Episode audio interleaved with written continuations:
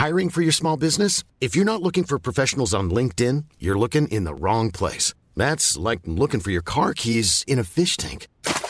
LinkedIn helps you hire professionals you can't find anywhere else, even those who aren't actively searching for a new job but might be open to the perfect role. In a given month, over 70% of LinkedIn users don't even visit other leading job sites. So start looking in the right place. With LinkedIn, you can hire professionals like a professional. Post your free job on linkedin.com slash people today.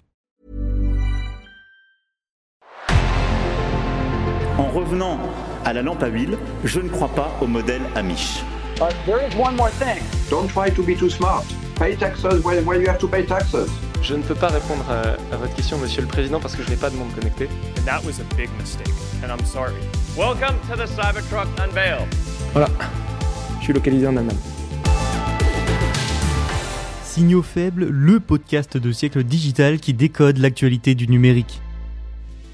Bonjour à toutes et à tous, j'espère que vous allez bien. Nous sommes le vendredi 21 juillet 2023 et voici les 4 actualités du jour. Apple serait en train de développer son propre chatbot d'intelligence artificielle générative. Orange se lance dans l'Internet par satellite pour concurrencer Starlink. Nous resterons en Europe ensuite avec la fuite des cerveaux vers la Chine sur les semi-conducteurs. Et enfin, Tesla compte vendre des licences de son système de conduite autonome. Un peu de tout pour terminer cette première saison de Signaux Faibles. Allez, c'est parti, bonne écoute. Décidément, l'intelligence artificielle attire toutes les grandes entreprises. Depuis le début de la course à l'IA, un nombre impressionnant de sociétés se sont lancées. Rien qu'hier, nous vous parlions de Meta, qui a publié son modèle de traitement du langage. Aujourd'hui, c'est au tour d'Apple. La marque à la pomme était restée silencieuse jusqu'à présent. Mais la société serait bel et bien en train de développer son propre chatbot selon les informations de Bloomberg.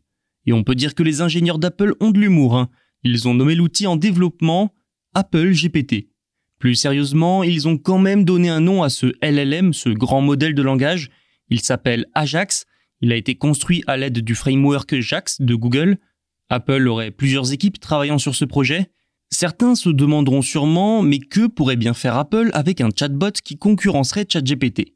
C'est vrai que ça peut paraître un peu flou, surtout que la société ne semble pas avoir de réel plan concernant les scénarios d'utilisation ou bien les dates de lancement. Selon une source citée par Bloomberg, l'annonce officielle pourrait intervenir en 2024. Le PDG d'Apple, Tim Cook, a déclaré à Good Morning America que l'IA générative est quelque chose que l'entreprise, je le cite, examine de près. Selon Bloomberg toujours, John Gianandrea et Craig Federighi dirigent le projet. John Gianandrea a été initialement embauché pour superviser Siri et ses capacités d'apprentissage automatique. Avec un chatbot, Apple viendrait directement concurrencer OpenAI, Google, Meta ou encore Microsoft. Le fait d'avoir plusieurs équipes sur le projet montre en tout cas à quel point c'est sérieux pour le groupe. Ce qui est sûr, c'est qu'Apple pourrait frapper très fort. Son écosystème est réputé. Les appareils et les services de la marque sont conçus pour interagir parfaitement ensemble.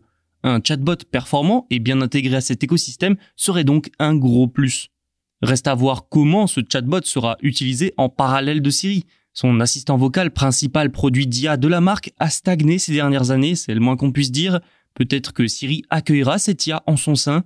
Surtout, intégrer de l'IA générative au smartphone permettrait à Apple de prendre les devants et de rester compétitif sur un marché qui lui a quand même rapporté 320 milliards de dollars au cours du dernier exercice. L'intelligence artificielle promet en effet de changer notre façon d'interagir avec nos smartphones.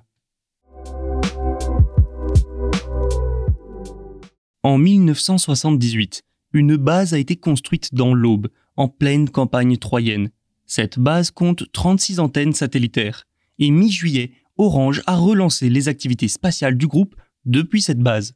Christelle Heidman, patronne d'Orange, a expliqué, je cite, Je pousse pour qu'on vende plus d'offres satellites en France et qu'on ne laisse pas la place à Starlink. Le ton est donné.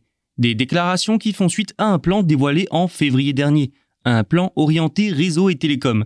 La directrice générale y a évoqué le lancement dès octobre 2023 d'une nouvelle offre pour les particuliers en France métropolitaine. Elle fonctionnera via Nordnet, la filiale d'Orange spécialiste de l'accès Internet par satellite. Ce nouveau service, vous l'aurez compris, est un service d'Internet par satellite. L'opérateur numéro 1 de l'Hexagone compte s'appuyer sur l'un de ses points forts, les boutiques. L'offre sera en effet disponible en boutique. Une bonne idée quand on compte près de 500 points de vente, une puissance commerciale d'ailleurs dont ne dispose pas son plus gros concurrent, le bien connu Starlink d'Elon Musk. Cette dernière société dénombre approximativement 10 000 abonnés en France. L'Internet par satellite revêt des avantages non négligeables dans une France où 81% du territoire dispose de la fibre. Une technologie qui n'atteindra pas, pour ne pas dire jamais, les zones blanches les plus reculées et les plus rurales. À partir de ce moment-là, l'Internet haut débit par satellite représente une solution de choix. Une condition toutefois pour que cela fonctionne, proposer un débit suffisant à l'ère du tout numérique, du streaming et du jeu vidéo en cloud. De prochains tests devraient permettre de doubler l'offre actuelle de 100 mégabits par seconde maximum. Il peut être intéressant aussi de comparer avec une offre classique. Par exemple, une Livebox fibre d'Orange propose 500 mégabits par seconde. On est donc encore loin de la fibre. Comme pour Starlink, l'utilisation de cette offre promet d'être assez simple. Il suffira d'installer une petite parabole. Le coût de l'abonnement sera compris entre 35 et 80 euros selon la formule. Pour Starlink, c'est 40 euros par mois et 200 euros d'équipement. Sans surprise, les entreprises pourront aussi en bénéficier. Voilà, ça c'est pour le projet en lui-même. Maintenant, il y a plusieurs choses à noter. Déjà, vous l'aurez probablement compris, mais Nordnet et Orange ne lanceront pas des milliers de satellites comme Starlink. Il mise plutôt sur des satellites géostationnaires situés à environ 35 700 km de la Terre, un fonctionnement qui réduit le nombre de satellites nécessaires et surtout qui réduit les coûts. Mais c'est aussi un modèle qui devrait entraîner des débits moins élevés et une latence plus importante. Enfin, cette annonce d'Orange est une bonne nouvelle pour la souveraineté et l'autonomie française alors que les Américains dominent pour le moment ce secteur. la Chine se démène sur le marché des semi-conducteurs. L'empire du milieu est sous le coup de sanctions et de restrictions à l'exportation de la part des États-Unis et de certains de ses alliés. Une situation délicate qui ralentit ses progrès dans d'autres domaines comme l'armement ou l'intelligence artificielle. L'une des solutions pour continuer de progresser, c'est donc d'innover en interne et d'accélérer là-dessus. Sauf que pour ça, il faut des talents. Pour accélérer, la Chine a donc décidé d'aller débaucher les talents d'autres pays. Il y a quelques semaines, nous vous parlions de la stratégie de Pékin pour venir chercher les talents coréens et comment la Corée du Sud a réagi pour enrayer ce phénomène. Désormais, intéressons-nous à cette stratégie chinoise, mais en Europe. Comme le rapporte une étude de l'américain Strider, le vieux continent est confronté à une fuite des cerveaux vers la Chine sur le marché des puces, et ce depuis 20 ans. Les grandes entreprises technologiques européennes, essentiellement des fabricants de puces et d'équipements de télécommunications, auraient ainsi perdu 30 000 experts sur les deux dernières décennies. Strider a extrait des données en open source, y compris des revues scientifiques, des dépôts de brevets et autres documents publics en Chine pour mesurer cette migration. Le ministère chinois des Affaires étrangères a rejeté les conclusions de l'étude. Mais ça fait des années que les Américains affirment que la Chine encourage le vol de propriété intellectuelle avec un vaste système de subventions en espèces, d'allègements fiscaux et autres avantages. Les entreprises européennes les plus touchées, vous les connaissez. Il s'agit de Nokia, Ericsson, Siemens ou encore Bosch. Du côté des bénéficiaires chinois, il y a notamment Huawei et Lenovo. Le truc, c'est que ces anciens employés européens qui prennent le chemin de la Chine transportent avec eux de grandes quantités de connaissances industrielles et stratégiques. Même s'ils ne volent pas de propriété intellectuelle, ils ont des connaissances dans leur tête, de quoi nuire à l'efficacité des sanctions américaines et nuire à l'industrie européenne des puces, déjà en retard sur d'autres. Elon Musk a annoncé un peu par surprise lors d'un appel aux investisseurs de Tesla pour le deuxième trimestre 2023 que la société prévoyait de vendre des licences de son système de conduite entièrement autonome à d'autres constructeurs automobiles et équipementiers.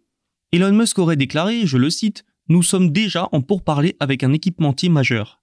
Tesla, c'est le premier producteur américain de véhicules électriques il a même établi un nouveau record en interne avec 479 700 véhicules construits et 466 140 d'entre eux livrés au deuxième trimestre. C'est bien simple, c'est une hausse d'environ 87% sur un an quand même. Hein. Le modèle Y est devenu le véhicule le plus vendu et le premier Cybertruck est également sorti de la chaîne de montage ce trimestre. Bref, c'est un acteur majeur de l'industrie automobile électrique. En concédant son système de conduite autonome via des licences, Tesla peut y gagner beaucoup. Déjà, ça représente une nouvelle source de revenus. Ensuite, ça peut faire de son système une norme, ou presque. Comme pour son chargeur finalement. En ouvrant l'accès à ses chargeurs à d'autres constructeurs. Tesla en a fait peu à peu une norme aux États-Unis. La stratégie pourrait être similaire pour la conduite autonome.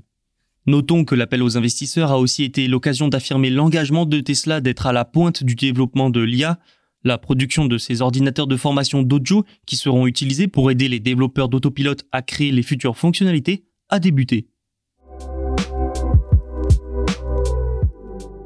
C'est déjà la fin de cet épisode et de cette saison. Merci à vous, chers auditeurs et chères auditrices, pour votre fidélité. Pour ne pas manquer la reprise, n'oubliez pas de vous abonner. Signaux Faible revient le 11 septembre, notez bien la date. D'ici là, vous pouvez écouter tous nos podcasts sur siècledigital.fr et les plateformes de streaming. Quant à moi, il ne me reste plus qu'à vous dire à bientôt.